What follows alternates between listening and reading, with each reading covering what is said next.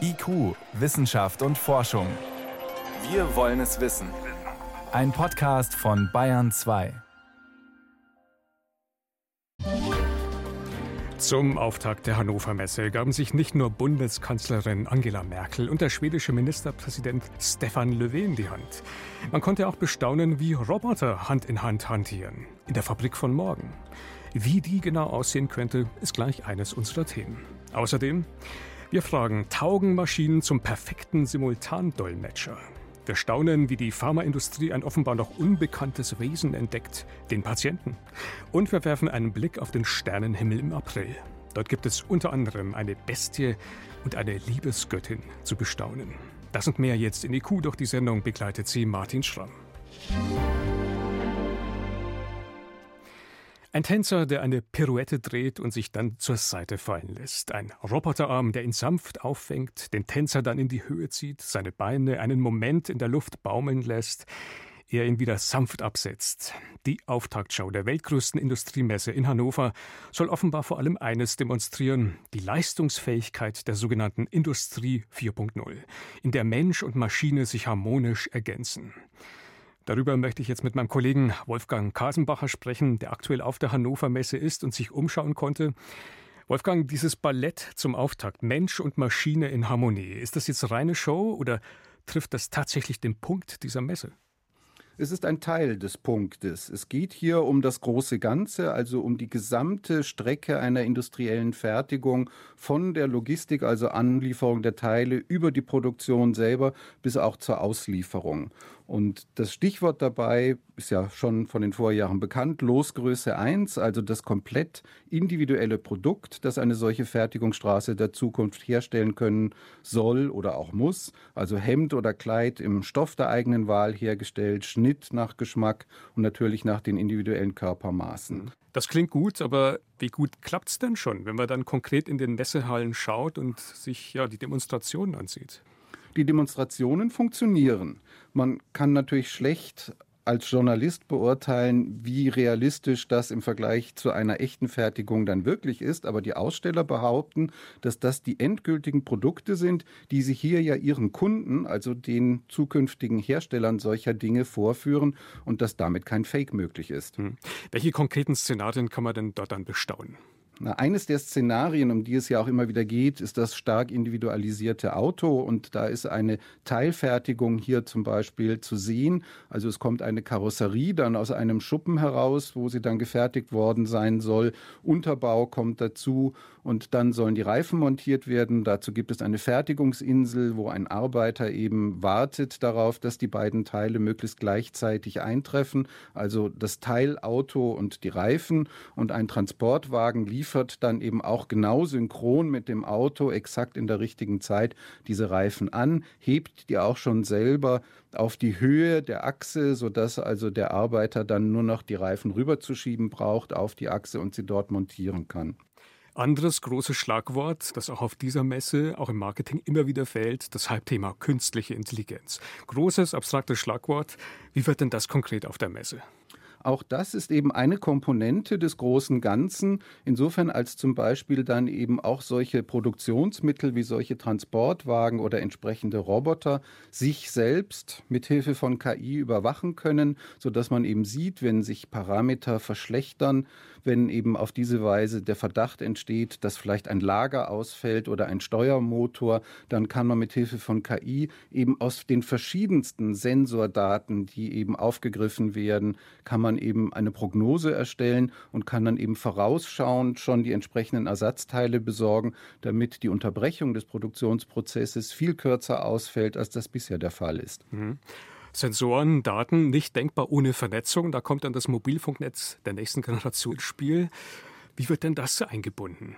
Das Stichwort 5G, ja genau nicht so, wie man sich das üblicherweise im Augenblick vorstellt. Man will also genau nicht ein besseres Mobiltelefonnetz in die Fabrikhallen verlagern, sondern man will dort isolierte Netze für die Fertigung einrichten mit dem Standard, mit dem Übertragungsverfahren 5G. Und das soll dann eben dazu dienen, dass man in Echtzeit und mit garantierter Antwortzeit zum Beispiel zwei sich aufeinander zubewegende Transportwagen so koordinieren kann, dass die sich so verständigen können, dass sie eben eine Kollision vermeiden. Und dafür muss ich eben garantierte Antwortzeiten haben, denn wenn die Antwort, wer wohin ausweicht, erst dann kommt, wenn sie schon zusammengestoßen sind, dann ist es eben zu spät. Wolfgang, Ihr Gesamteindruck am Ende, jenseits der Show, was nehmen Sie mit von der Hannover Messe? Sehr spannende Messe, sehr vielseitig, zeigt, dass die Umwandlung des industriellen Fertigungsverfahrens in vollem Gange ist, wird aber Zeit brauchen, hohe Investitionen. Schließlich geht es auch am Ende um Sicherheitsfragen, vom Unfall am Arbeitsplatz bis hin zu möglichen Angriffen mit Methoden des Cyberwar. Die Firmen bitten darum, dass man ihnen die Zeit gibt und betonen, Sorgfalt darf und muss vor Schnelligkeit gehen. Eindrücke direkt von der Hannover Messe waren das von meinem Kollegen Wolfgang Kasenbacher. Wolfgang, danke fürs Gespräch. Gern.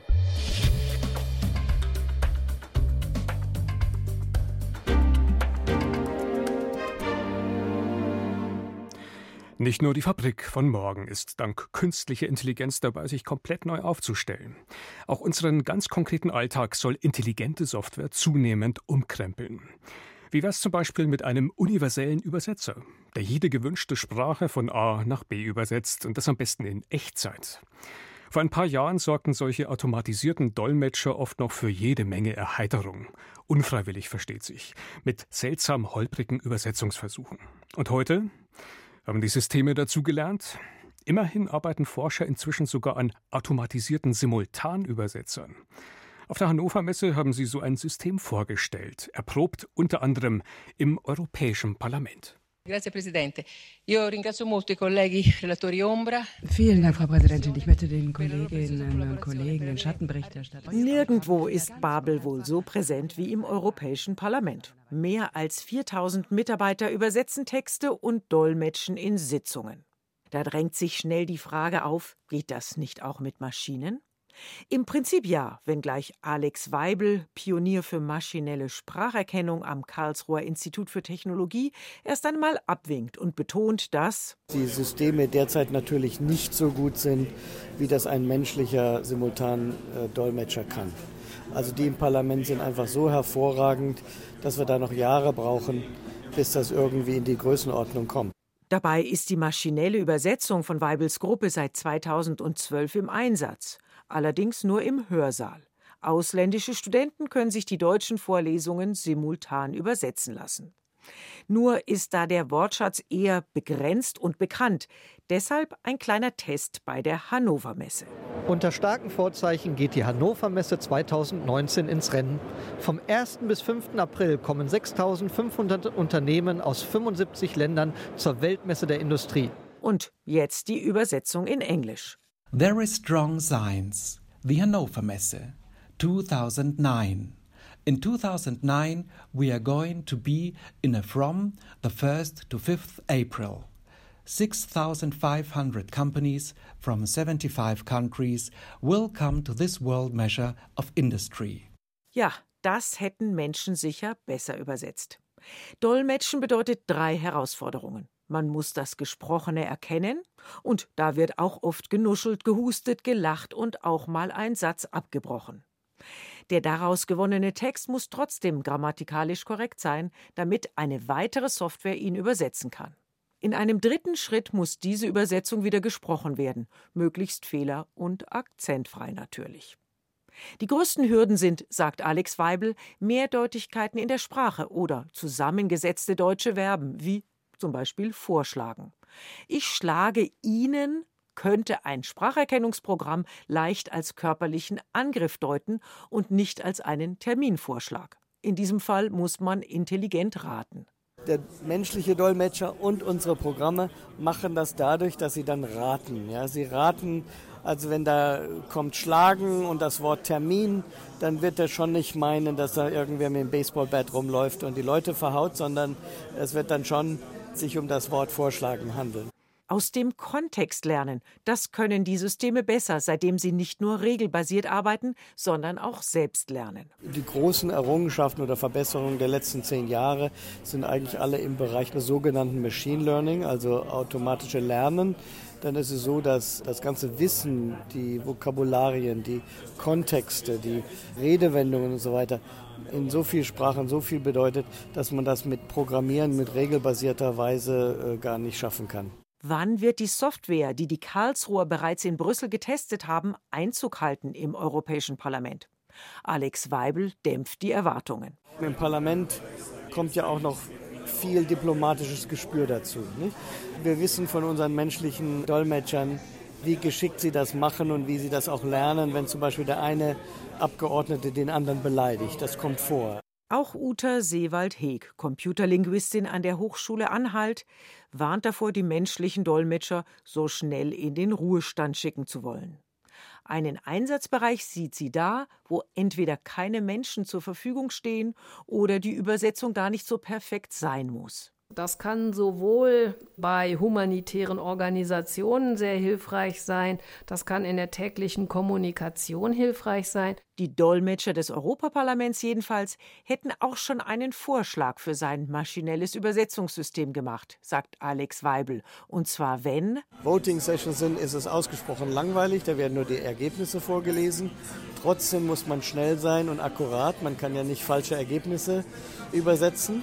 Da wären die Dolmetscher froh, wenn sie dann eine Art Überwachungs- und Übersetzungsmaschine einsetzen könnten. Also automatisierte Übersetzungen, alles andere als perfekt und dennoch hilfreich. Ein Beitrag von Jan Rubner war das. Sie hören Bayern 2, es ist 18.16 Uhr. IQ, Wissenschaft und Forschung gibt es auch im Internet als Podcast unter bayern2.de.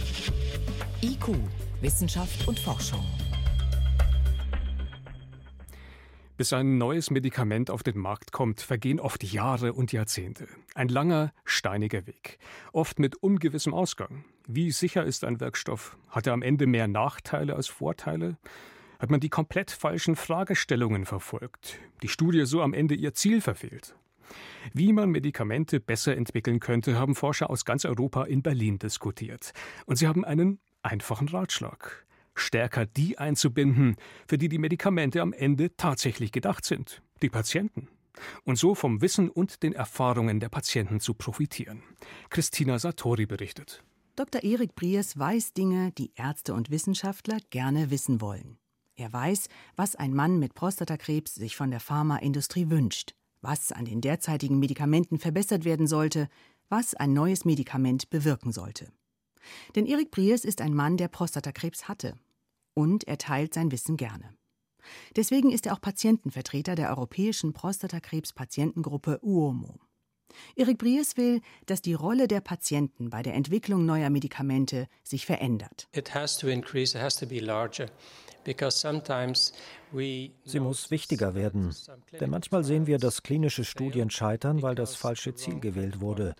Und das bedeutet dann, dass der ganze Aufwand von den Patienten, von der Herstellerfirma umsonst war. Zum Beispiel eine Firma wollte für Menschen mit Verbrennungen Verbände entwickeln, die die Schmerzen lindern sollen. Doch die Patienten fanden einen anderen Aspekt wichtiger, das Jucken. Nicht der Schmerz war das Problem, dagegen gibt es Schmerzmedikamente, sondern das Jucken unter dem Verband. Erik Pries nennt noch ein Beispiel dafür, dass Patienten manchmal andere Ergebnisse wichtig finden, als Wissenschaftler vermuten. In some clinical trials there is a bit looked badly on small excesses of life. In einigen klinischen Studien wird eine kurze Lebensverlängerung, zum Beispiel um drei Monate, sehr kritisch bewertet. Aber für manch einen Patienten kann das sehr wichtig sein, weil er in zwei Monaten einen Enkel bekommen wird. Dann sind diese zwei Monate sehr wichtig für ihn. Susan Betty arbeitet für den Pharmakonzern Merck in Darmstadt.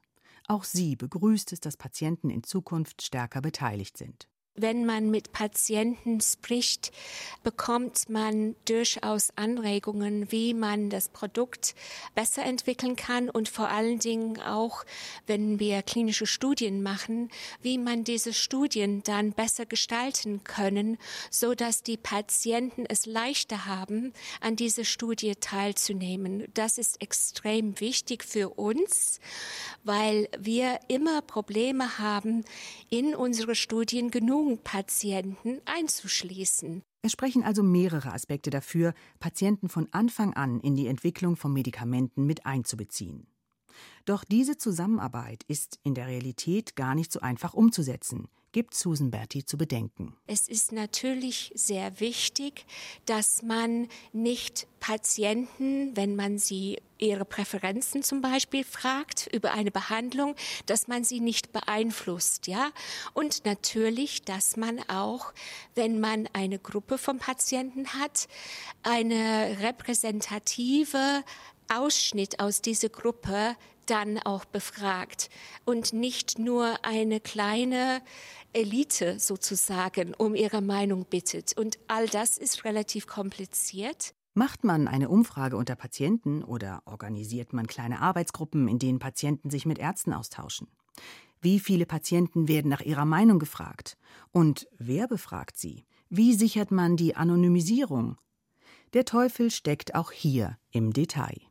Die USA ist da ein Schritt voraus, würde ich sagen, da es dort von der Gesetzgeber im Prinzip schon verlangt wird, dass bei der Entwicklung von Medikamente Patienten mehr eingebunden werden müssten. Und es gibt Richtlinien, die dort gerade entwickelt werden, die dann beschreiben, genau wie das passieren sollte. Solche Richtlinien gibt es derzeit in Europa noch nicht, bedauert Susan Betty. Dafür sitzen jetzt schon in verschiedenen Komitees der Europäischen Arzneimittelbehörde Patientenvertreter und stimmen mit ab. Außerdem fördert die EU Projekte, in denen es darum geht, wie Patienten ihre Perspektive den Pharmafirmen am besten mitteilen. Erik Bries freut sich, dass die Patienten jetzt endlich auch bei der Entwicklung von Arzneien stärker in den Mittelpunkt rücken. Meiner Meinung nach beginnen die Pharmafirmen gerade den Patienten zu entdecken. Wer hätte das gedacht? Die Pharmaindustrie entdeckt den Patienten. Ein Beitrag von Christina Satori war das.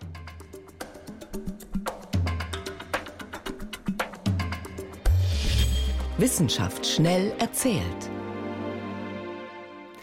Heute mit Priska Straub und wir starten ja mit einem mächtigen Einschlag, einem Asteroideneinschlag, ja. schon ein bisschen her, 66 Millionen Jahre. Ja, das ist wohl die bekannteste Katastrophe der Erdgeschichte. Dieser Einschlag soll dazu geführt haben, dass die Dinosaurier ausgestorben sind. Bisher ist das nur Theorie, aber es gibt einen ersten konkreten Beweis für ein abruptes Massensterben. Ein Dino-Massengrab, nämlich im US-Bundesstaat North Dakota. Mhm, warum jetzt nur dort? Das war ja irgendwie eine globale Katastrophe. Absolut, mit Vulkan Vulkanausbrüchen, Feuerstürmen, Tsunamis und danach höchstwahrscheinlich jahrelang Dunkelheit und Kälte. Das Besondere in North Dakota war aber, es, gibt, es gab vermutlich eine gigantische Flutwelle, die hat ein ganzes Areal mit Schlamm bedeckt, mit Sedimenten. Mhm. Das ging verhältnismäßig schnell, da wurde nicht viel zerquetscht und das hat die unterschiedlichen Meeres- und Landlebewesen hervorragend konserviert. Und was genau hat man da jetzt entdeckt? Ja, da sind die Archäologen absolut begeistert. Aber tausende ineinander verknollt alte Fossilien, versteinerte Fischleiber, teilweise ganz unbekannte Arten, einige der frühesten Säugetiere, Dinosaurier natürlich, auch Meeressaurier, Ammoniten und eben gestorben alle am gleichen Tag. Das ist ein weltweit einzigartiger Fund. Da schlagen Forscherherzen höher. Außerdem Impfkrise in Japan. Japan leidet ja unter Gebärmutterhalskrebs, kommt etwa doppelt so häufig dort vor wie in Deutschland.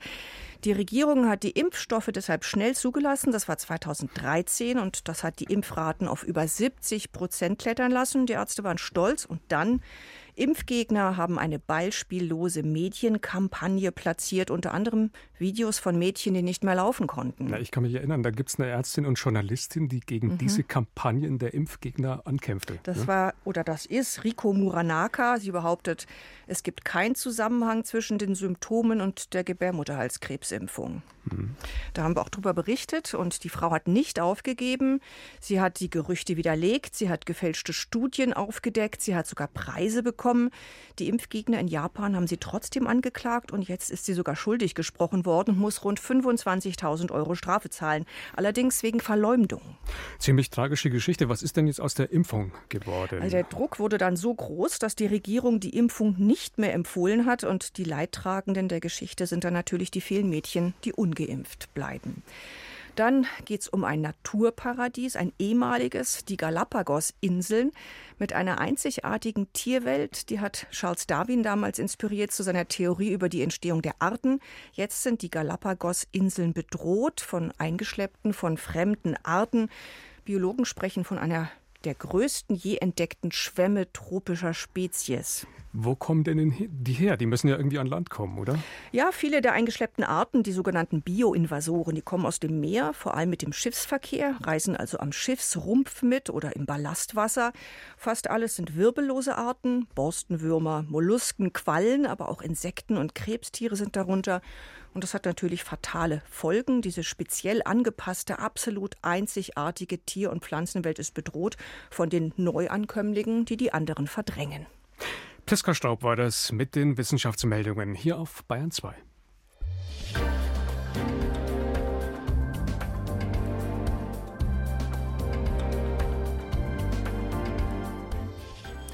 Endlich ist er da.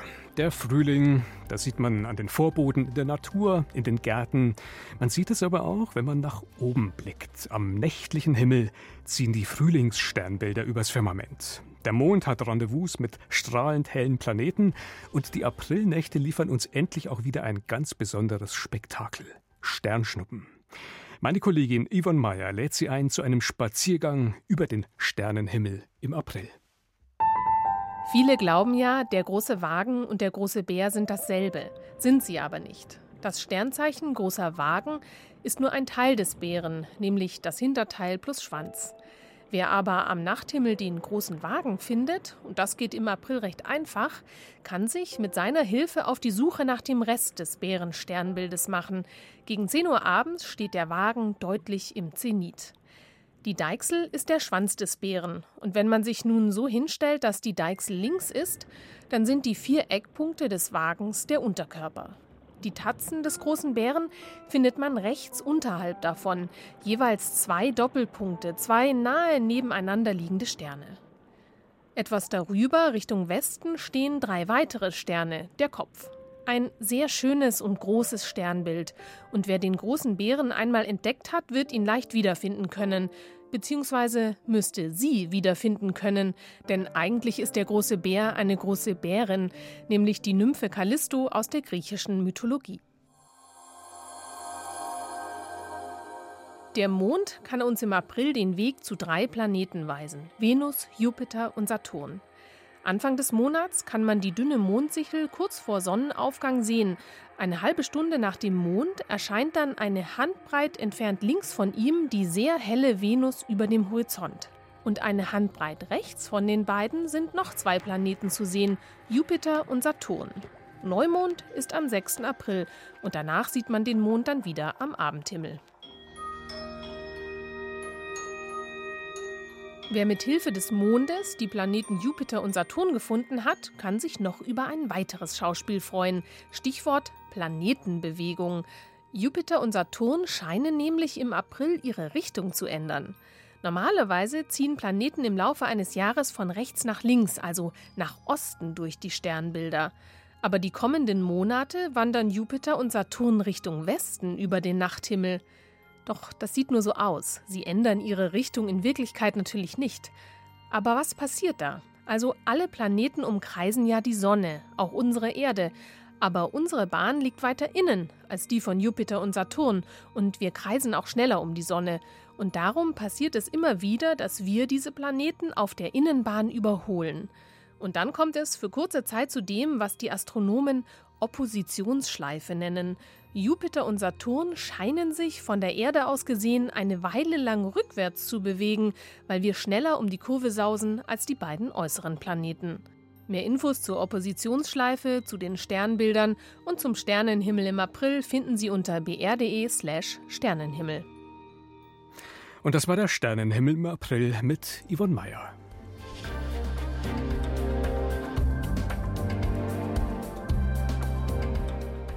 Und das war's für heute in IQ. Im Studio war Martin Schramm.